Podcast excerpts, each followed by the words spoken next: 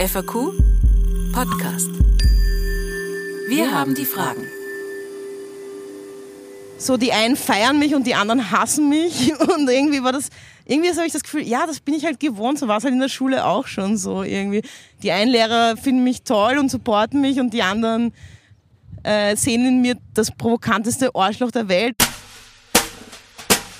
FAQ im Gespräch. Hallo und herzlich willkommen beim FAQ Podcast. Mein Name ist Robert Maruna, ich bin Autor und Journalist und darf durch die heutige Podcast-Folge begleiten. Das FAQ Bregenzer Wald steht dieses Jahr ganz im Zeichen der Frage, wie geht's? Und auf der Suche nach Antworten trifft das FAQ spannende Persönlichkeiten. Heute habe ich das Vergnügen, mich mit der Autorin und Cartoonistin Stefanie Sargnagel zu unterhalten. Steffi, schön, dass du da bist. Ja, hallo, guten Tag. Du hast jetzt gerade deine Lesung am Ölberg im Bezor gehabt und bist da jetzt eine Zeit lang gesessen. Und wir dachten uns, wir machen jetzt einen kleinen Spaziergang durch Bezau. Mhm. Nicht nur, weil wir gehört haben, dass du gerne spazieren gehst, sondern wir sind auf der Suche nach Analogien zwischen den Häuserschluchten Wiens, mhm. wo dein Roman stattfindet, und dem beschaulichen Ort Bezau. Mhm, da bin ich ja mal gespannt.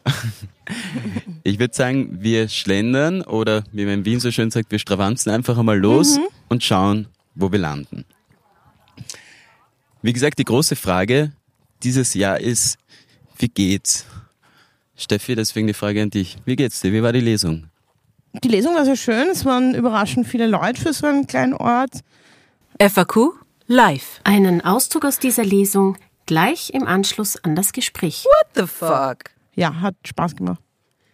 Hättest genau. du gerade im Moment eigentlich von einer Lesung zur nächsten und Kinopremiere? Ja, also momentan ist mein äh, Alltag sehr gehetzt, weil natürlich sehr viel nachgeholt wird, was jetzt immer wieder abgesagt wurde die letzten Monate. Genau, und ja, äh, das passiert dann sehr schnell, dass man einen wahnsinnig vollen Terminkalender hat. Und was mir jetzt auch passiert, was mir früher nie passiert ist, ist, dass ich aus Versehen Termine doppelt belege, weil ich nicht mehr so gut bin in diesem Organisieren oder auch Sachen vergesse, weil das viele Veranstaltungen dann doch wieder unsicher sind. Und das ist gerade so ein bisschen ein Problem, dass ich immer wieder äh, Tage doppelt belege und das dann erst irgendwie muss ich das dann regeln und so, genau. Aber ich nehme an, das machst ja nicht nur du allein, sondern du hast ein Management hinter dir, das sich um das kümmert, oder? Ein Management in dem Sinn habe ich nicht. Äh, ich habe einfach ähm, für Lesungen habe ich eine Booking-Agentur, die buchen mir halt so Lesetouren zusammen, aber alles andere mache ich schon selbst, weil weiß nicht, was ein Management machen wird. Die würden halt dann, die E-Mails muss im Endeffekt dann trotzdem ich beantworten, die können sie halt vorselektieren, aber die wollen dann ja auch irgendwelche Prozente, also so, also zahlt sich jetzt für mich irgendwie nicht so wirklich aus, irgendeine Art von Management ja. du hast jetzt gesagt, die muss man ja auch finanzieren. Bist du knausrig? Äh, kommt drauf an. Also in, der, in beruflicher Hinsicht vielleicht schon, aber jetzt nicht so in. Also zum Beispiel nehme ich wahnsinnig gern Leute mit auf Lesungen. Ich äh, gehe jetzt viel auf eine Lesung mit einer Musikerin und natürlich würde ich wahrscheinlich mehr verdienen, wenn ich sie nicht mitnehmen würde. In der Hinsicht bin ich nicht knausrig, aber halt Leuten Prozente geben für irgendwas, was ich eh selber machen kann, interessiert mich dann weniger irgendwie so, ja. Macht relativ wenig Sinn. Ja. Was dich, glaube ich, auch relativ wenig interessiert ist, weil zu unserer Linken siehst du hier die Berufsschule Bezau. Mhm. Ähm, die Für Protagonistin. Welchen Beruf? Das hast mich am falschen Fuß erwischt, das weiß ich gar nicht. Zu deinem Buch, die Parallele, die Protagonistin in deinem Buch, die geht ja lieber in den Park, als dass sie irgendwo die Schulbank drückt. Was, mhm. was, was hältst du allgemein jetzt so von Lehrinstitutionen und Autoritäten? Ja, also ich habe halt ein Problem mit Autoritäten, wenn diese halt ihre Position irgendwie missbrauchen. Und das passiert ja bei Lehrer, Lehrerinnen sehr oft. Und man ist dann eigentlich tatsächlich, also im Nachhinein kann man natürlich sagen, ja, man hat das alles damals übertrieben gesehen in der Jugend, man hat sich über so viele Dinge aufgeregt, aber eigentlich finde ich das im Nachhinein gar nicht, weil man doch sehr ohnmächtig ist. Also man hat als Schüler oder Schülerin sehr wenig Handhabe, wenn man irgendwie das Gefühl hat vom Lehrpersonal, sch schlecht behandelt zu werden oder auch diskriminiert zu werden, wenn man jetzt nicht gerade irgendwie Eltern hat, die in super Machtposition sind, wo man sich alles leisten kann, hat man sehr wenig Handhabe. Es ist doch immer noch ein sehr autoritäres, nicht mehr so zeitgemäßes System, wobei ich hoffe, dass die Schulen jetzt auch schon ein bisschen besser sind. Ich war auch in einer außergewöhnlich konservativen Schule und es hängt halt tatsächlich auch so stark von einzelnen Lehrern und Lehrerinnen ab. Ich habe das Gefühl, das müsste einfach ein Beruf sein, der besser bezahlt vielleicht sogar noch ist und dem aber dafür auch schwieriger bekommt, dass das nicht so ein Beruf ist, den Leute machen, weil ihnen sonst nichts einfällt mit ihrem Fach, was ja oft der Fall ist, sondern das müsste schon was sein, hey, das, die bilden unsere Kinder und Jugendlichen aus, das müssen schon die Besten sein, irgendwie so. Und auch menschlich, meine ich, nicht fachlich. Vor allem menschlich. Ja. Also du hast ja, also ich kenne einige Leute, die Lehramt studiert haben und das sind meistens dann die Argumente äh, Juli, August. Mhm. Und lustigerweise ist es so, ich habe in Skandinavien studiert und dort hat Bildung im Allgemeinen einen ganz anderen Stellenwert. Ja. Wenn du dort Lehrer bist, in Österreich ist es ja so, wenn du Lehrer bist, dann ist das meistens so eher, naja, der will arbeiten, der will eigentlich möglichst wenig machen. Mhm. Ja. Und dort ist es so, wenn du Lehrer bist, dann ist das echt so ein, ein so ein hoch angesehener Beruf und auch wirklich sehr gut bezahlter Beruf, als ob du jetzt irgendwie Neurowissenschaftler wärst Mhm. Ja, oder so. ja, ja. ja, da sieht man halt schon, wo eine Gesellschaft halt seine Schwerpunkte, ihre Schwerpunkte setzt, weil eben Bildung ist einfach sau wichtig für alles, also für nicht nur für das wirtschaftliche Vorwärtskommen, sondern auch für die allgemeine psychische Gesundheit und solche Dinge, ähm, wie Leute im Leben stehen. Ich finde bei Lehrer zum Beispiel auch schwierig, was ich damals so schräg fand, ich war dann schon fast erwachsen, 16 und meine Meinung war so völlig egal. Was ich halt komisch finde, weil in jedem anderen sozialen Beruf kriegt man auch irgendeine Art von Feedback oder es wird auch gewünscht oder so und Lehrer irgendwie, da ist das irgendwie so gar nicht der Fall. Es ist irgendwie voll egal, was du als Schüler oder Schülerin eigentlich über den Unterricht denkst. Das wird überhaupt nicht berücksichtigt und würde aber wahrscheinlich beiden Seiten sehr viel bringen, irgendwie, wenn man weiß, was man gut und was man schlecht macht und was man vielleicht verbessern könnte. Das stimmt, weil das hast du eigentlich in jedem anderen Beruf auch, dass du so eine Art Feedback-Schleife, so eine Evaluierung hast irgendwie, Genau. oder die, die Firma evaluiert sich selbst. Und in dem Sinn, ich kann mich erinnern, ich glaube, wir hatten das schon in der allerletzten Schulstufe, dass dann unser, unser wird, äh, wie sagt man, der Klassenvorstand eben äh, gemeint hat, ja, jetzt sollen wir mal da irgendwie anonym draufschreiben, aber der hat ja unsere Handschriften auch gekannt und natürlich hat ja. sich keiner wirklich getraut, die Wahrheit zu sagen. Ja. Aber du bist eben als, als Jugendlicher erstmal sehr ohnmächtig gegenüber diesen ganzen höheren Ja, und ich hatte auch das. Gefühl, ich habe sehr viel Ärger bekommen für Dinge, die eigentlich nicht so schlimm waren. Also das waren wirklich Teil Sachen, ich habe einfach meine Meinung gesagt und es wurde mir als große Frechheit vorgeworfen. Obwohl ich jetzt nicht irgendwie so destruktiv war, ich habe die jetzt nicht beschimpft, sondern ich habe halt gemeint, das finde ich jetzt ungerecht und das können sie so nicht machen. Und äh, ja, das hat mich dann schon irgendwie gleich vor die Direktorin gebracht oder so irgendwie, ja. Zurück zu deinem Buch. Mhm. Ähm, was ich persönlich sehr, sehr schön an der Geschichte gefunden habe, ist, dass du sehr genau beobachtest, aber über deine Figuren nicht urteilst. Bist du Mhm. im realen Leben auch so urteilsfrei? Ich habe schon das Gefühl, dass ich sehr offen auf andere zugehe. Also Leute schätzen mich oft viel böser ein, als ich bin. Also im Sinne von beurteilen, weil ich halt sehr böse Witze mache. Das mache ich halt gern. Aber, aber im Endeffekt äh, nehme ich Leute schon sehr schnell so an, wie sie sind. Also auch wenn sie überhaupt nicht meinem Weltbild entsprechen. Es interessiert mich dann trotzdem, was ist das für eine Person, was ist das für ein Mensch und ähm, bin da prinzipiell, glaube ich, schon sehr offen. Also wir haben ja so eine wirklich radikale Offenheit gepflegt, da haben wir uns auch gegenseitig so hochgeschaukelt, wie wichtig das ist und wie stark das unserem Ideal entspricht. Aber das habe ich auch dadurch behalten.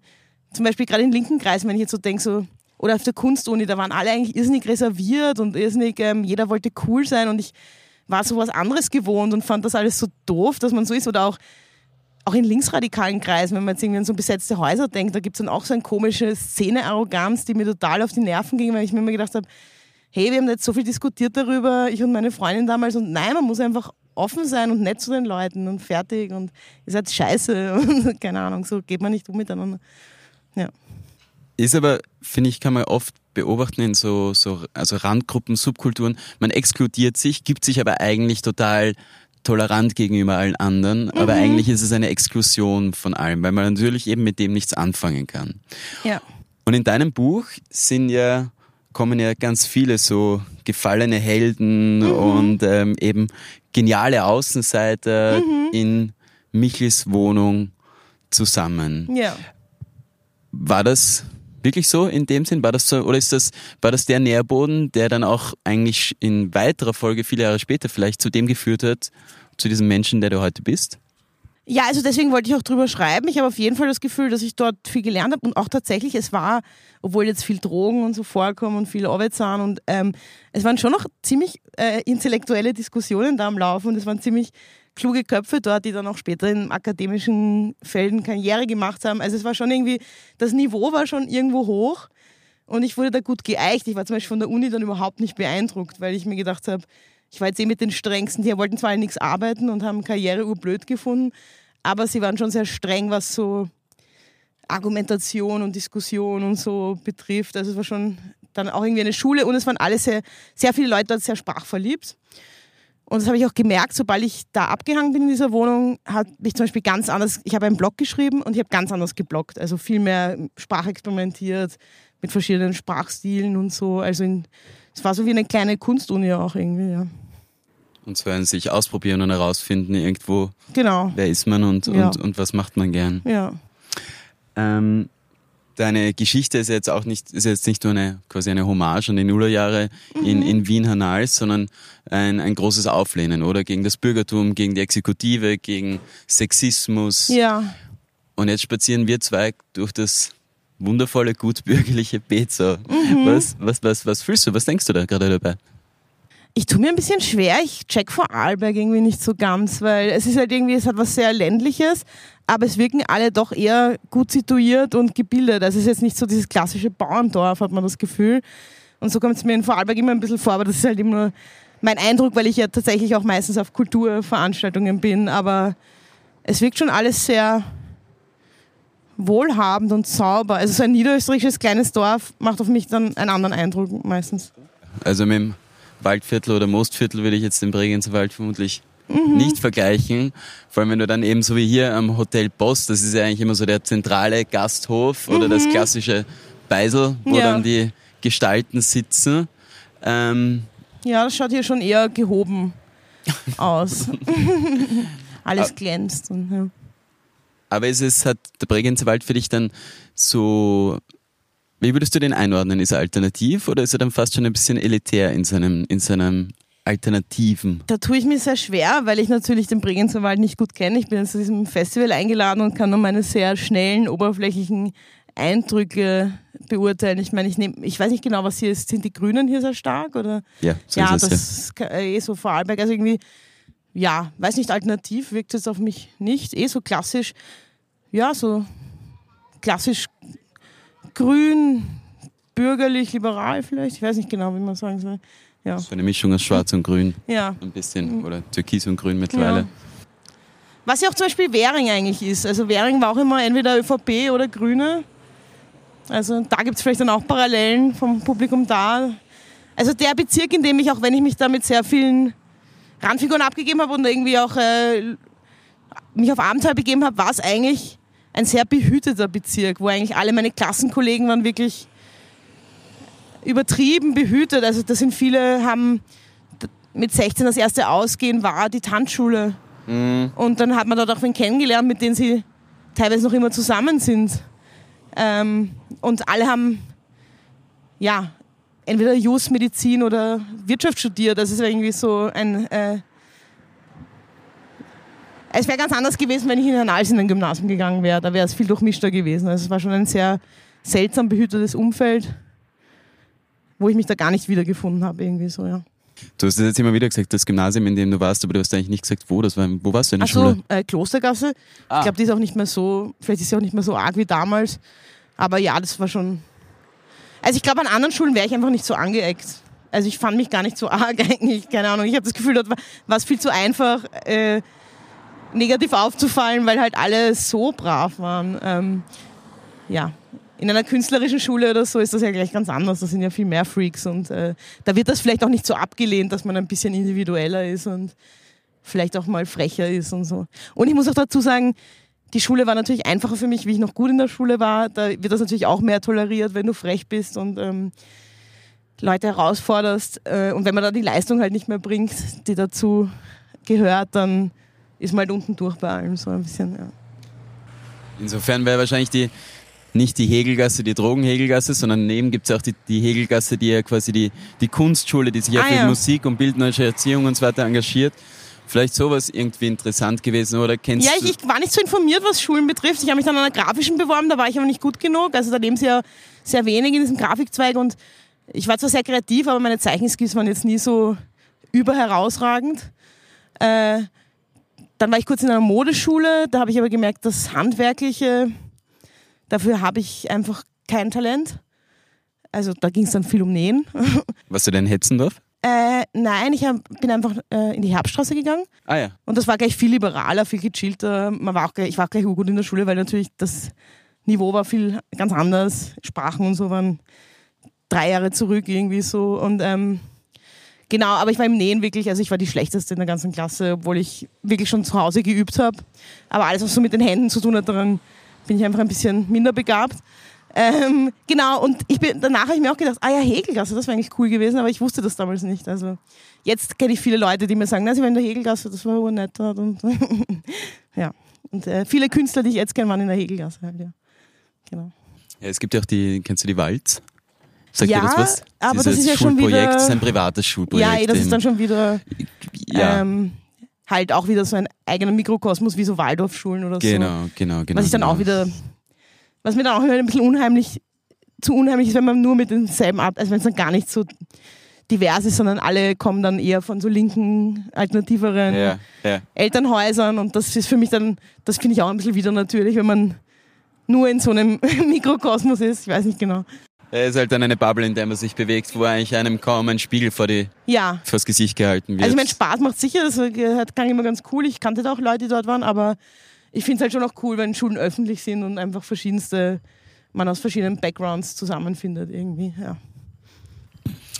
Du hast jetzt gesagt, mit, mit deinen Händen warst du nicht so gut, aber Zeichnen war dir immer ein großes Anliegen. Mhm. Ähm, für was, für was brennst du, brennst du mehr? Für das Schreiben oder für das Malen? ja, schwer zu sagen, weil meine Zeichnungen sind ja auch, äh, ich mag ja gern Zeichnungen mit Text, also Cartoons. Und da fällt das eigentlich auch zusammen. Und ich finde, meine Texte sind eigentlich da am stärksten, wo sie sehr bildhaft werden. Ähm, und auch ein bisschen cartoonesk eigentlich in den Beschreibungen, so von Übertreibungen und Karikierungen und so. Und auch sehr reduziert eigentlich auch. Also ich finde, das beides passt irgendwie zusammen. Also ist auch eigentlich derselbe Style ein bisschen. Und ich mag beides gern. Ähm, das Zeichnen finde ich weniger anstrengend, äh, weil es nicht so intellektuell ist, es ist eher so intuitiv.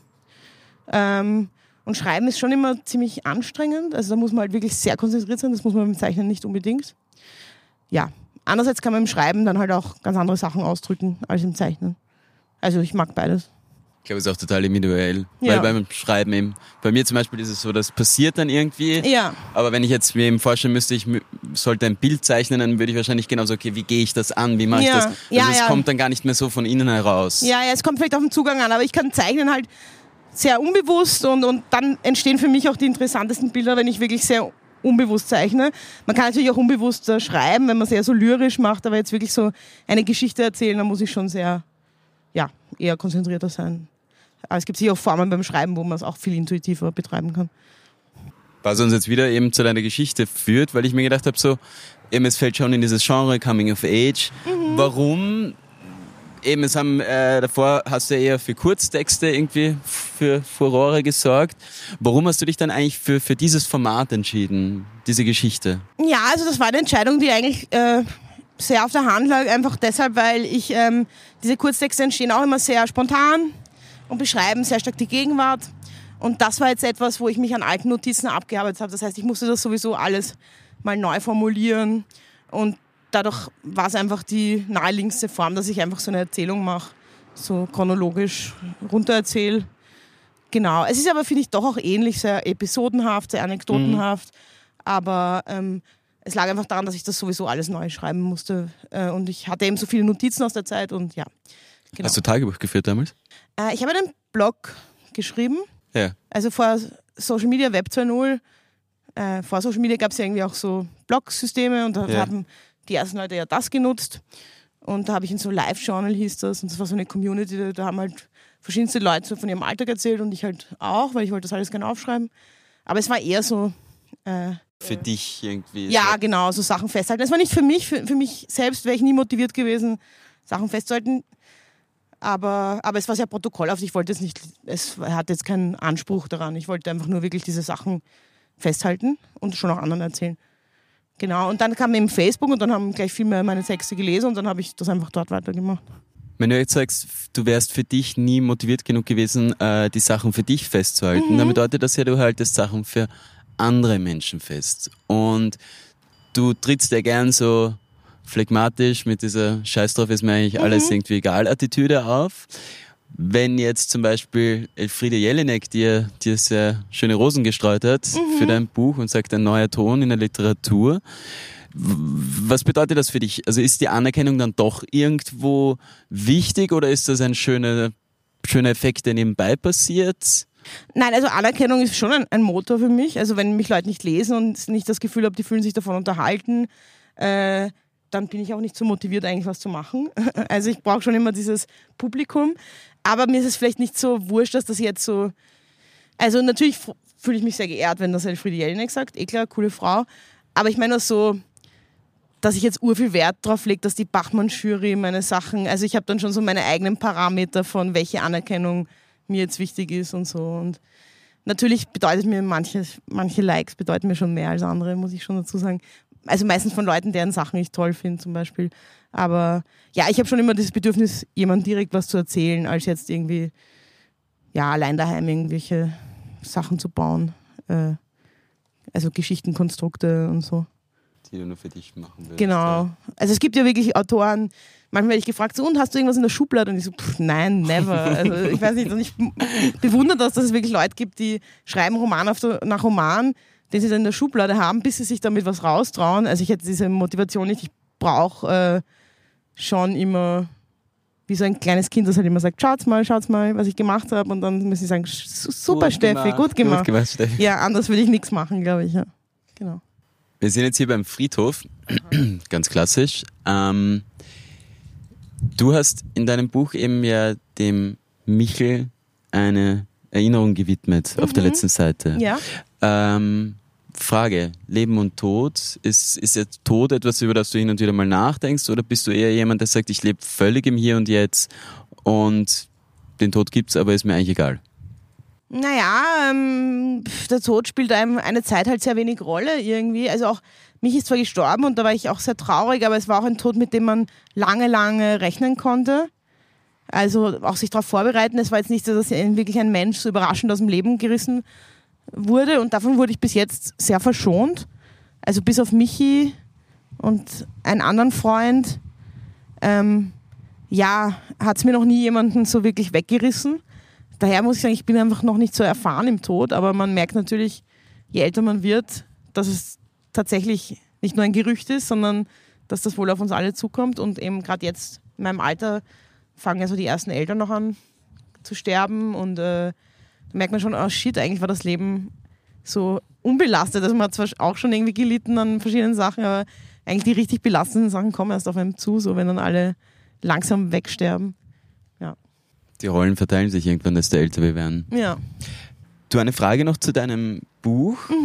Ähm, ich habe es nämlich äh, die, die eine Hälfte im Zug gelesen und, und dann war es echt so zwei, dreimal, dass ich einfach voll laut auflachen musste. Wie ist das bei dir beim Schreiben? Denkst du dir dann auch so, okay, super, das ist lustig, das ist geil? Oder eher so, naja, finde ich okay, schauen wir mal, ob sie lachen. Naja, ich kann es oft wirklich schwer einschätzen, wo Leute lachen. Also mir ist schon immer lustig, dass, also mir ist schon immer wichtig, dass meine Sachen irgendwie lustig, also das macht mir halt Spaß, irgendwie Witz und Humor und da kenne ich mich auch aus, wie man das macht und so. Ähm, mehr als jetzt wirklich beim literarischen, als beim literarischen Schreiben an sich, so. Wobei ich auch finde, dass Humor auch ein literarischer äh, Spart ist, aber ähm, ja, was wollte ich sagen? Genau, äh, ich schätze es manchmal falsch ein, wo Leute wirklich lachen. Also ich finde ich immer interessant dann bei Lesungen, wo ich eher die Sachen vorbereite, die ich sehr lustig finde. Und dann merke ich so an den Stellen, die ich jetzt für den absoluten Humorhöhepunkt gehalten hätte, wird gar nicht gelacht, sondern an irgendeiner ganz anderen Stelle, die ich jetzt gar nicht so witzig fand, wird voll gelacht. Also richtig einschätzen kann man das dann doch nie. Man merkt dann, manche Witze sind anscheinend wirklich mehr so Insider mit sich selber irgendwie. Ja. Wie war es heute bei der Lesung? Haben die Leute gelacht, wo du gedacht hast, sie sollten lachen? Äh, ja, also sollten. Ich bin jetzt ja schon erfahren. Du ich lese hoffst. ja jetzt dasselbe und also sagen wir so, wo, wo so tendenziell öfter gelacht wurde, wurde auch heute gelacht.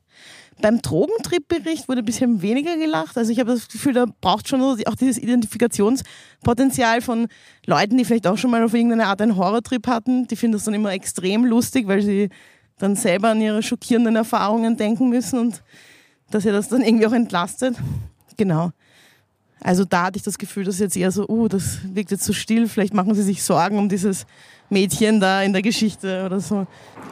Vielleicht auch ganz kurz, was so voll typisch nämlich ist für den Bregenzer Wald. Also ich, ich kenne es jetzt auch nicht von, ich bin ursprünglich aus der Steiermark, mhm. ähm, diese ganzen Automaten, bei denen du jetzt nicht irgendein ah, Junkfood ja. bekommst, sondern eben du kannst Eier, du kannst äh, selbstgemachte Pasta und alles mhm. Mögliche hier.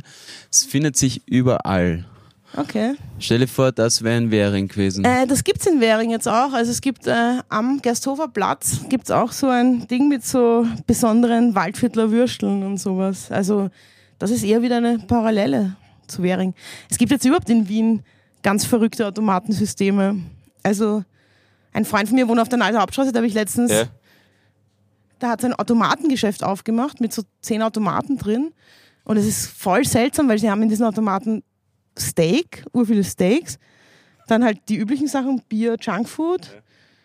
Und dann ein Automaten nur mit Sextoys, also wirklich, aber nicht jetzt irgendwie Kondom, sondern richtig riesigen Sextoys. Dildos In, äh, und so. Äh. Und ganz eigenartige Was man halt so braucht. Kombi, ja, so wer, weil da geht es ja auch mal darum, außerhalb der Geschäftszeiten, wer denkt sich um drei Uhr in der Früh, ich brauche jetzt ein fettes Steak und einen riesen Dildo einfach. Ich weiß nicht Vor allem genau. in der Kombination. Ja, eben, ja. Aber ja, ja. Wird sich im Bregenzer Wald vermutlich nicht ganz so gut ankommen, aber wir wissen es nicht. Wer weiß. Jetzt gehen wir wieder an der Exekutive vorbei. Mhm. Frage zurück zu eben Schule und Uni. Du hast ja eigentlich alles hingeschmissen in dem Sinn. Schule und ja. Uni und, und Gelegenheitsjobs und heute ist Stefanie Sargnagel sowas wie ein Star. Mhm. Ist das eigentlich eine, wie soll ich sagen, ganz logische Entwicklung für dich oder völlig absurd? Naja, hm, schwer zu sagen. Also ich wusste schon immer, wenn ich was mache, dass es meistens Leuten schon gefällt irgendwie so. Also ich habe dann zwar oft nicht die Sachen gemacht, die ich machen sollte, aber ähm, es war schon auch in der Schulzeit so, dass ich oft Aufsätze vorlesen musste, Geschichten oder Sachen ausgestellt wurden. Also so eine gewisse Art von Aufmerksamkeit für mein Zeug oder dass Leute mich kannten, ohne dass ich sie kenne, äh, obwohl ich nicht genau kapiert habe, warum oder so. Äh, das bin ich auf gewisse Art gewohnt. Und manchmal erlebe ich tatsächlich so meine Öffentlichkeit ein bisschen wie die Schulzeit. So die einen feiern mich und die anderen hassen mich. Und irgendwie war das irgendwie habe ich das Gefühl, ja, das bin ich halt gewohnt, so war es halt in der Schule auch schon so irgendwie. Die einen Lehrer finden mich toll und supporten mich und die anderen äh, sehen in mir das provokanteste Arschloch der Welt, obwohl ich der Meinung bin, ich mache eigentlich überhaupt nichts. Das sind so Dinge, die sich da irgendwie wiederholen. Genau. Aber ähm, ich habe schon immer so ein gewisses Vertrauen auf meine Kreativität gehabt. Ich habe schon gewusst, irgendwas fällt mir schon ein, was ich machen kann, was Leute unterhält. So. Darauf hatte ich schon so ein gewisses Vertrauen. Also ich hatte jetzt nie so Zukunftsängste oder so irgendwie. Also ich habe mir dann immer gedacht, ja, zur Not bewerbe ich mich halt als Werbetexterin oder keine Ahnung. Das war immer so mein Plan B oder irgendwie habe ich mir gedacht, irgendwas werde ich schon damit machen können. So. Du hast jetzt auch eben gesagt, die einen Leute lieben dich, die anderen hassen dich, weil du mhm. provozierst. Ja. Und das, ja, das machst du ja mit deinen Cartoons, das machst mhm. du auch mit deinen Texten, vor allem mit deinen Kurztexten. Muss Kunst in dem Sinn provokant und irritierend sein, damit sie funktioniert? Kommt auf die Kunst an, also muss sie jetzt meiner Meinung nach nicht in allen Genres, in allen Arten sein, aber ich finde halt Humor schon. Also ich finde, das ist halt so die Seele von Humor, ist halt Normen auf den Kopf zu stellen. Also das macht ja auch Dinge oft witzig. Das, deswegen lacht man eigentlich, weil irgendetwas, ja, eben wegen diesem irritierenden Moment. Ja. Das heißt, es, es muss nicht unbedingt der totale Tabubruch sein, aber zum Beispiel die Norm von Grammatik, die Norm von Sprache, die Norm von Herrschaftsverhältnis, dass irgendwas umgedreht wird. Oder ein klassisches Humording ist auch Dinge, die nicht zusammenpassen. Ja, so ja. zum Beispiel ein 90-jähriger Mann, der breakdanced. Ja, findet man lustig, wenn man es sieht. Also einfach, ähm, da geht es immer darum, dass Dinge verdreht werden und Normen zu verletzen provoziert halt immer auch Leute, die, dann, die halt sehr verhaftet sind in ihren Vorstellungen von Normalität. Und es verletzt natürlich dann die, die in dieser Norm sich natürlich sehr wohlfühlen. Und die anderen, die mit dieser Norm nichts anfangen können, finden es dann meistens grandios. Ja, oder es ist auch eine Frage von Selbstironie. Also es gibt durchaus konservative Leute, die mit meinem Humor was anfangen können.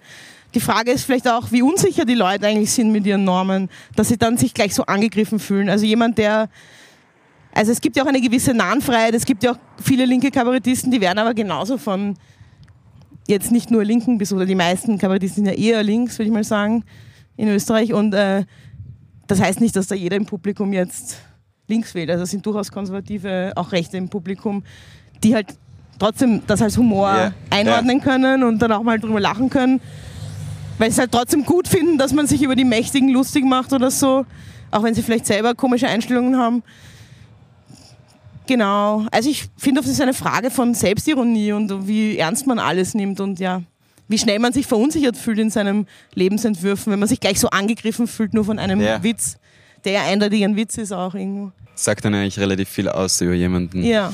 Wie ernst nimmst du dich selbst? Äh, kommt drauf an, in welchen Situationen. Aber ich mag schon sehr gern Witze über mich. Also ich finde es auch sehr lustig, wenn Freunde sich über mich lustig machen. Genau. Aber in gewissen Themen äh, kann ich auch sehr rechthaberisch sein und mich sehr ernst nehmen. Also ja. Kommt ganz drauf an, welche Situation. Du hast jetzt gesagt, eben linke Kabarettisten. Mhm. Äh, in meines Wissens, ich weiß nicht, gibt es einen rechten Kabarettisten in Österreich? Kennst du, Ähm, fällt dir das ein? Ja, fällt mir jetzt nicht wirklich was ein. Also Ich meine, es gibt Kabarettisten, die sehr kokettieren damit. Zum Beispiel Ja. Lisa Eckert, habe ich das Gefühl, die kokettiert sehr damit und wird dann aber teilweise dann halt auch von diesem Publikum vereinnahmt. Ich glaube nicht, dass das ihre Absicht ist und ich glaube eigentlich, dass sie natürlich links ist eher von ihren Einstellungen. Also ich, ähm, ja.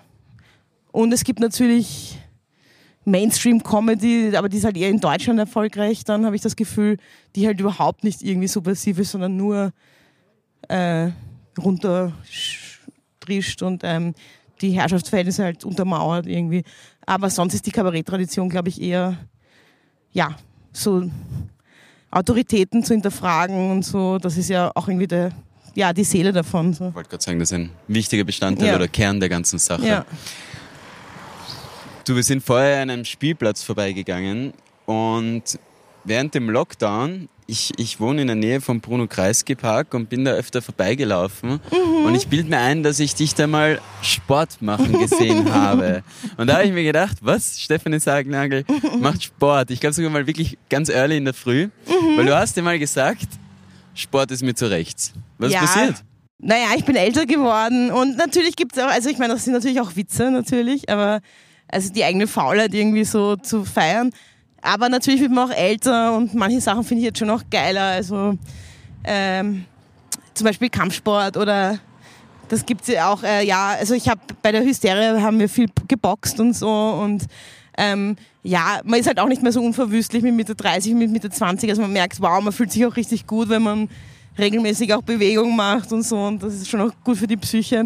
Genau, und da habe ich mich eh getroffen mit lauter so, eh so Feministinnen und wir haben immer in der Früh so gepumpt halt. Genau, so ein bisschen Ja, da gibt es so, so Reckstangen und so. Genau, eben. genau. Das war eh lustig, ja. Weil das sind halt nur, ich fand das auch total irritierend. Warum gibt es einfach keine normalen Menschen dort? Es gab entweder nur uns, die halt so gemütlich ein paar Übungen gemacht haben, und dann so super Hardcore-Sportler, die mit einem Arm einen Klimmzug machen und einen Flickflack. Also es gab überhaupt nichts dazwischen irgendwie. So Leute, die so normal sportlich sind. Und da waren halt diese aufgepumpten Männergruppen und wir halt dazwischen. Das war irgendwie lustig. Ja, ich sehe auch selten, selten Mädels dort, ehrlich Ja, gestanden.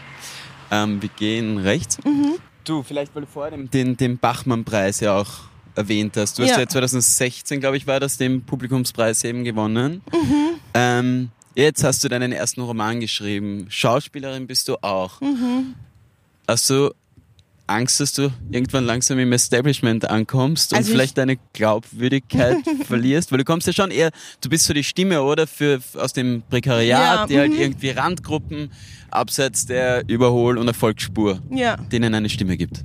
Ja, also das werde ich eh öfter gefragt und ich sehe das natürlich Oh, ja, auch. Entschuldigung. Äh, Nein, kein Problem. Ich sehe das äh, schon auch so. Also ich finde schon eine gewisse Schärfe in der Beobachtung verliert man auf jeden Fall, wenn man sich mittendrin im Kulturbetrieb befindet und auch ähm, plötzlich so ökonomisch so toll abgesichert ist. Also ich versuche natürlich trotzdem über meinen Tellerrand zu blicken, aber äh, ich finde selber auch, Perspektiven, andere Perspektiven interessant oder, oder hör, schau mir gern an, was für neue Künstler, Künstlerinnen gibt, die vielleicht was Punkiges machen, aber ich sehe mich definitiv da irgendwo im Establishment angekommen und versuche halt auch, habe schon das Gefühl, ich muss ein bisschen aufpassen, dass ich nicht nur so, so Auftragskünstlerin werde, weil natürlich freut man sich, wenn ein Theater sagt, schreib was für uns, aber wenn man dann plötzlich zwei Jahre nur noch damit beschäftigt ist, irgendwas für Theater zu schreiben, dann ja, dann denke ich mir schon, ich würde auch eigentlich gern lieber was auf der Straße machen oder sowas wie Hysteria oder so. Genau, also wirklich mehr, auch ohne Institutionen, subversiven Scheiß. Genau, sonst denke ich mir halt, ja, dann mache ich halt Nachwuchsförderung. So. um das für mich zu rechtfertigen halt. Nachwuchs ist jetzt auch ein bisschen so, nicht ganz das Stichwort, aber doch irgendwo. Wir sind jetzt mittlerweile am Bahnhof im Beza angekommen. Mhm. Das ist so ein bisschen, äh, mein Kollege von mir, der hier aufgewachsen ist, nennt es die, die kleine SCS. Okay. Ähm, ah, ja. Weil da hast du Big Bird, die Bank. Ah ja. Genau, so ja, mhm. das passt alles stimmig ins mhm. Konzept. Hast du eigentlich ähm, so zu Bahnhöfen in Wien irgendwie eine besondere Beziehung, die, wo du in deiner Jugend ganz viel Zeit verbracht hast? Ich meine, du hast eben viel in Parks und so warst du. Währing hat auch viele Parks. Ja, in der Na, Gegend. Bahnhöfe. Ich glaube, Bahnhöfe haben, spielen viel mehr Rolle in einer Kleinstadtjugend, weil du halt zum Fortgehen wegfährst und dann am Bahnhof vielleicht vorglühst. Und ich habe oft das Gefühl, so in Wiener Neustadt, ur viele hängen so am Bahnhof ab und ähm, die Junkie-Szenen sind auch eher am Bahnhof. Das ist in die Bahnhöfe wurden auch, was ich ein bisschen schade finde, das waren früher eben eigentlich so ein bisschen so abgeranzte, leicht gefährliche, dubiose Orte mhm. und so Tore in die weite Welt, wo aber auch, also fast so wie Häfen irgendwie, wo so Gauner auch sind. Und jetzt mit so meistens urranzigen Bahnhofspeiseln noch. Und jetzt ähm, ist es halt alles so extrem glatt und jeder Bahnhof, also ich fahre ja viel herum, in Deutschland und Österreich hat einfach dieselben Geschäfte und dieselben Lokale und Bahnhöfe sind ursteril geworden, fast wie Flughäfen. Ja, das finde ich ein bisschen schade, weil früher waren Bahnhöfe schon sowas, ah, da lebt man was und so. Ja, der äh, Westbahnhof war früher eben wirklich ein, ein, ein ganz anderer ja. äh, Ort und Platz, als er heute ist. Ja, und auch der Südbahnhof, der war damals ja, so das Tor sehr. zum Balkan mit diesem ja. Busbahnhof auch und so. Und ja, genau, also da ist schon der Charme voll weggebügelt worden, irgendwie auch von Bahnhöfen. Eine Frage zum Schreiben vielleicht noch. Mhm. Ähm, wie ist das bei dir? In welchen Stimmungs- und Lebenslagen schreibt sich's für dich am besten? Ich bin zum Beispiel ein großer Verfechter vom verkaterten Schreiben, ah, weil ja. man sich da irgendwie gefühlt stehe ich mir da selbst am allerwenigsten im Weg. Mhm, mhm. das, man kommt recht locker zum Punkt irgendwie. Ja. Wie ist das bei dir? Naja, ich muss dazu sagen, ja, es hat sich halt sehr geändert. Zum Beispiel verkatert im Callcenter war immer super weil ich musste ja schon aufstehen, ich saß schon vom Computer und dann äh, war eben das Sprachzentrum noch ein bisschen angeregt vom Restalkohol, man war so ein bisschen derealisiert, vielleicht auch ein bisschen Depri und ja. das war irgendwie eine gute Kombi immer, da sind mir immer sehr absurde, lustige Sachen eingefallen. Aber da war ich auch schon gezwungen, vom Computer zu sitzen. Sonst, mhm. wenn ich das nicht muss, dann mache ich in einem Kater halt, dann bin ich einfach nicht faul und mache nichts. Und sonst würde ich sagen, am meisten zu erzählen habe ich, wenn ich allein bin, weil wenn ich halt mit Leuten bin, dann erzähle ich das denen und habe kein Bedürfnis, Sachen aufzuschreiben. Und wenn ich allein spaziere, dann ist man auch halt viel offener für alle möglichen Eindrücke und denkt halt viel mehr und dann hat man auch das Bedürfnis, das festzuhalten, weil gerade niemand neben einem steht, dem man es erzählen kann. Also das ist so für mich dann eher so, allein flanieren ist so das Beste. Aber ja.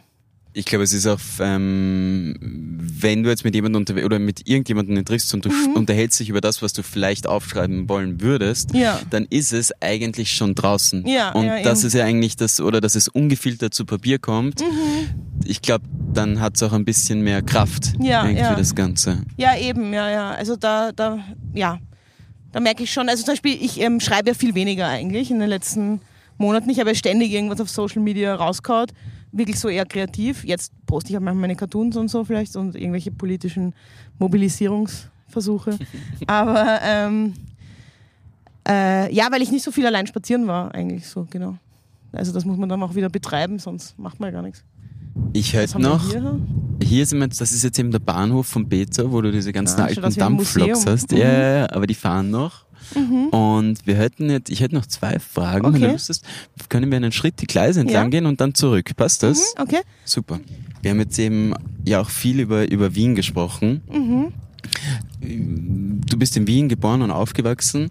Wie, wie stehst du zu Wien eigentlich im Allgemeinen? Weil es gibt ja den typischen Wien, oder? Der krantelt und nörgelt darüber, aber eigentlich hat er sein ganzes Leben dort verbracht. Ja. Fühlst du dich wohl in Wien?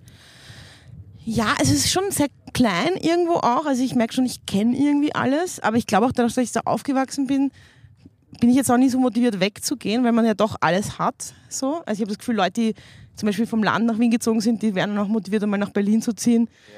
Äh, weil sie das eh schon kennen, sich loszulösen von dem, was sie kennen. Und äh, äh, ich habe ja doch sehr viele alte Schulfreunde, Familie und würde mir das schwer tun, das hinter mir zu lassen.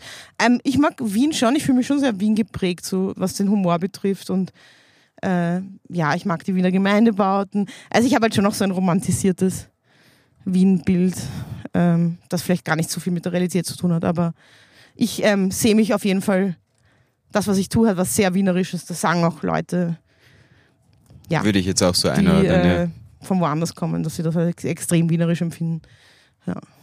Aber hast du, hättest du mal vorgehabt, woanders hinzugehen? Naja, ich wollte immer Erasmus mal in Glasgow machen, aber ich habe das dann immer irgendwie versäumt. Also irgendwie dachte ich mir immer so Großbritannien, dass dieser trockene Humor und so, der da teilweise ist, äh, der ähm, hat mich auch immer an Österreich erinnert. Und, und Glasgow in Schottland, da, da war irgendwie so, also David Trigley, so ein Zeichner, den ich immer urlustig fand, kam daher, ur viele Indie-Bands kommen daher und es hat irgendwie so die geringste Lebenserwartung in Europa und so und so eine? Arbeiterstadt. Ja, und da dachte ich mir so, irgendwie klingt das alles so, als müsste ich da mal wohnen. Aber ich war immer nicht so gut mit Einreichfristen, deswegen habe ich es dann nie gemacht. Aber vielleicht ich auch so mal ein halbes Jahr hin, mal schauen. Aber es hat immer sehr, also manchmal hat man das Gefühl, ah, das ist der Ort für einen, auch wenn man es gar nicht genau festmachen kann. Es sind dann nur irgendwelche Klischees, die man im Kopf hat, aber oft stimmt es dann irgendwie auch. Ja, also eine Vorstellung vielleicht irgendwie und ein Gefühl. Ja. Und meistens bewahrheitet sich das auch. Letzte Frage, wenn wir jetzt eben so von Loslösen und anderen Orten äh, sprechen. Wir sind jetzt, du hast jetzt ein bisschen einen Einblick von Mhm. Bezau bekommen, vom Bregenzer Wald. Ja. Wenn wir dir jetzt eine Writer oder Artist in Residency anbieten würden im Bregenzer Wald, was würdest du sagen? Äh, ja, gern. Nein, es kommt drauf an, wie lang. Also ich finde halt, ich finde diese Residents sind ja eigentlich ursuper für Künstler und Künstlerinnen. Nur ich merke dann oft dadurch, dass ich so viel unterwegs bin, dass ich dann einfach irrsinnig gern daheim bin, dass die Idee, allein irgendwie zu sein, äh, mich, dann, mich dann gar nicht so attraktiv finde. So. Aber dann wiederum, ich war einmal Stadtschreiberin in Klagenfurt, das habe ich halt gewonnen, das habe ich mir, da habe ich mich beworben. Und das hat mir erstaunlich gut gefallen. Also ich habe dann schon gemerkt, dass ich in der Natur eigentlich sehr gut allein sein kann. Also dass es mich dann eigentlich überhaupt nicht stört. Also ja, würde ich auf jeden Fall, wenn man es mir anbietet, würde ich es schon annehmen, auf jeden Fall. Hast du was Spannendes gesagt, würde ich nochmal darauf eingehen, nämlich in der Natur allein sein, weil das ist schon dieses in der Stadt äh, ist, ich glaube, dieses Gefühl von, zumindest bei mir kann ich selber auch, dieses Gefühl von Einsamkeit habe ich in der Natur oder in den Bergen viel, viel seltener, Mhm, als ja. wenn ich mit zig Millionen Menschen in einer Stadt sitze. Alle sitzen in ihren kleinen Betonbunkern, Mhm. aber das ist irgendwie komisch, oder? Ist das bei dir? Hab, Ja, fühlst also du dich manchmal einsam? Äh, naja, einsam. Mh, also ich bin, kommt drauf an, also momentan nicht, aber, aber zum Beispiel, wenn ich lange keine Leute treffe, also das ist mir schon sehr wichtig, dass ich dann Leute treffe, sonst fühle ich mich eben schon einsam. Genau. Und, äh, und dann bin ich nach Klagenfurt gefahren und habe gemerkt, da habe ich dann ein, ein Buch fertig damals gemacht, da hatte ich so zwei Wochen fast niemanden getroffen und es war voll okay. Und da habe ich schon gemerkt, das liegt schon daran, dass die Umgebung hübsch ist und dass auch generell wenig los war. Also irgendwie eben, es ist eher so dieses Rundherum ist auch so viel los, dass man dann irgendwie dabei sein möchte und irgendwie, man weiß, man könnte ja theoretisch all diese Menschen treffen.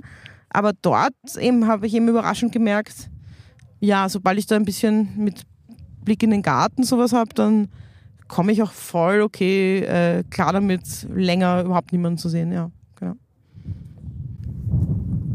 Jetzt habe ich wirklich die letzte Frage. Mhm. Steffi, man spricht ja am Schluss von Interviews immer gerne über die Zukunft. Ja. Was ist Zukunft?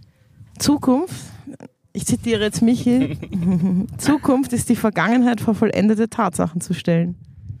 Was auch immer das bedeutet. Was auch immer das bedeuten mag. Das waren sehr schöne Schlussworte. Steffi, vielen herzlichen Dank für deine Zeit und danke, dass du hier warst. Ja, danke auch.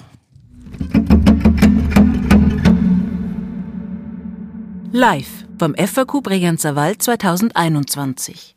Stefanie Sargnagel liest aus ihrem Roman Dicht. What the fuck?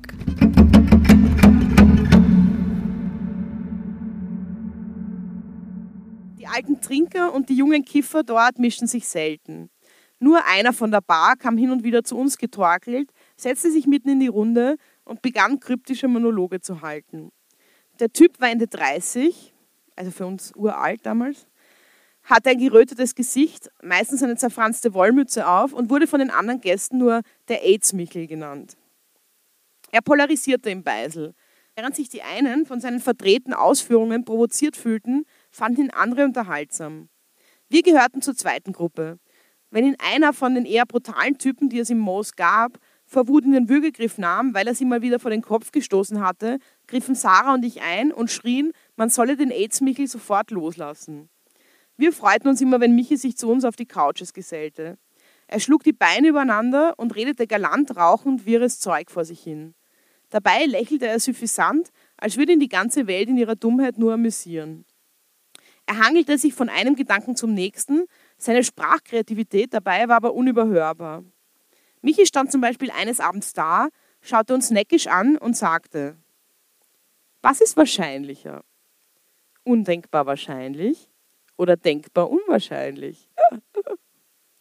Während wir noch über eine passende Antwort nachgrübelten, unsicher, ob er einfach nur irgendwas daherredete oder ob ein genialer Gedanke zugrunde lag, redete er schon weiter. Ich erzähle euch jetzt einen Witz, Kinder.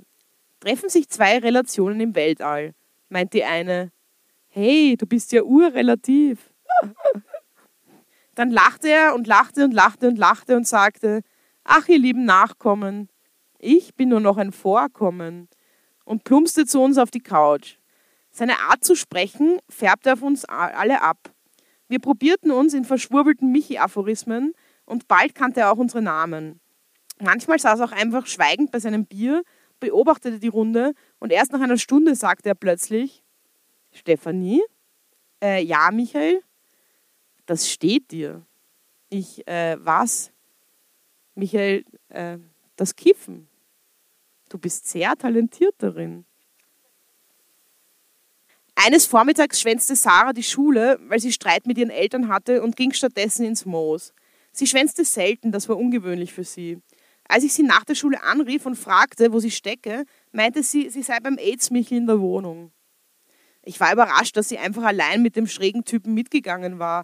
Zu zweit war das ja was anderes. Sie meinte, sie, hätte den AIDS-Michel nüchtern auf der Straße getroffen und er sei ganz anders als sonst gewesen. Ein sehr aufmerksamer Gesprächspartner, der sich ihre Sorgen anhörte und ihr ein Dosenbier nach dem anderen in einem kleinen türkischen Kreisler spendiert hatte. Am Nachmittag stieß ich dazu. Tatsächlich sprach Michi klarer und zusammenhängender als je zuvor, war aber genauso gewitzt wie in seinem Vollrauschen.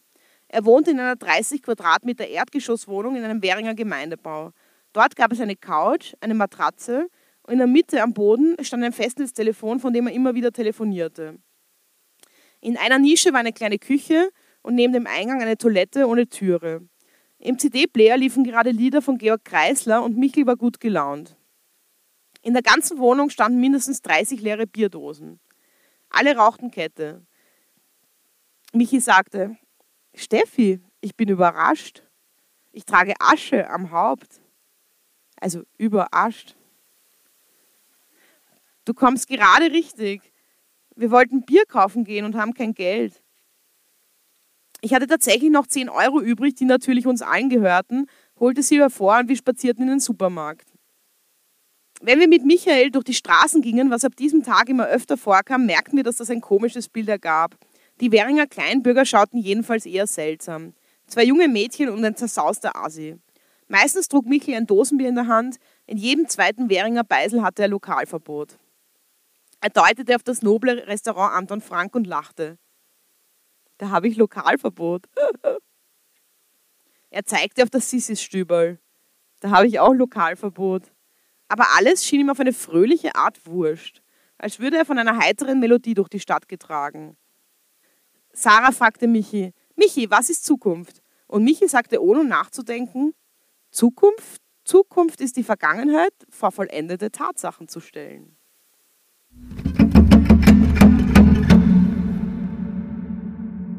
Dieser Podcast wurde produziert von Friendship Is. What the fuck?